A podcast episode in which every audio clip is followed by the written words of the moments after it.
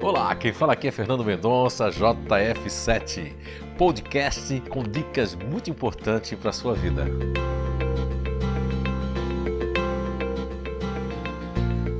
Olá, então, estamos de volta com mais um podcast, mais um episódio da série Como se relacionar e motivar cada grupo natural de inteligência. Vamos falar hoje do, da inteligência ativa. Então, uh, vamos começar pelo grupo natural de inteligência continuador ativo. Como é que você se relaciona com o continuador ativo? Não é fácil, assim como nenhum grupo de inteligência, né? Mas o continuador ativo, eles são muito 8 ou 800, ou 8 ou 80. Então, eles, quando estão do lado de uma causa, do lado de, de uma ideia ou de um ideal, eles são bem fervorosos e, e, realmente eles são bem, assim, eu diria, ativistas nesse sentido, pela causa, pela ideia ou pelo ideal.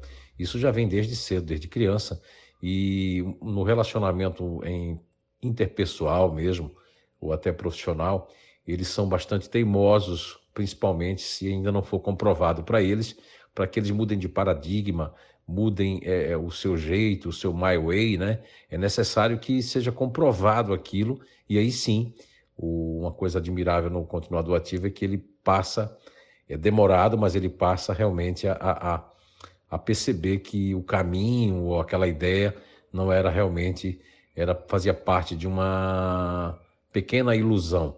E acontece isso com os continuadores ativos? Sim, com certeza porque eles têm um ego de apoio, isso é nível 2 do Instituto de Evolução Humana, né, do Programa de Desenvolvimento Natural. No nível 2 você vai conhecer os egos de apoio. E quando o continuador ativo ele está com esse ego de apoio e de forma negativa, que é do illusion, da ilusão, ele inclusive ele acaba jogando um pouco de chantilly nas pessoas, em situações, e tem que haver um elo, né? E esse elo é pelo é pelo segundo plano ali que vem o emocional para o continuador ativo e ele acaba fazendo esse elo que demora, mas ele faz. É, no relacionamento ainda com pessoas estranhas, eles têm uma certa dificuldade de não é nem de aceitar, é ficar à espreita olhando e eles têm que ter cuidado porque o jeito de falar, né? Quando o continuador ativo ele é, se acostuma a falar palavrões ou, ou ele se acostuma a, a se revoltar, então acaba as pessoas estranhando bastante o jeito com que eles podem lidar com as pessoas, né? E principalmente quando eles lidam com, com é, processos profissionais que tenham muitas regras, que, que tem que cumprir algumas regras, então eles são bastante chatos nesse sentido. Pode ultrapassar os limites e até sem querer ofender as pessoas.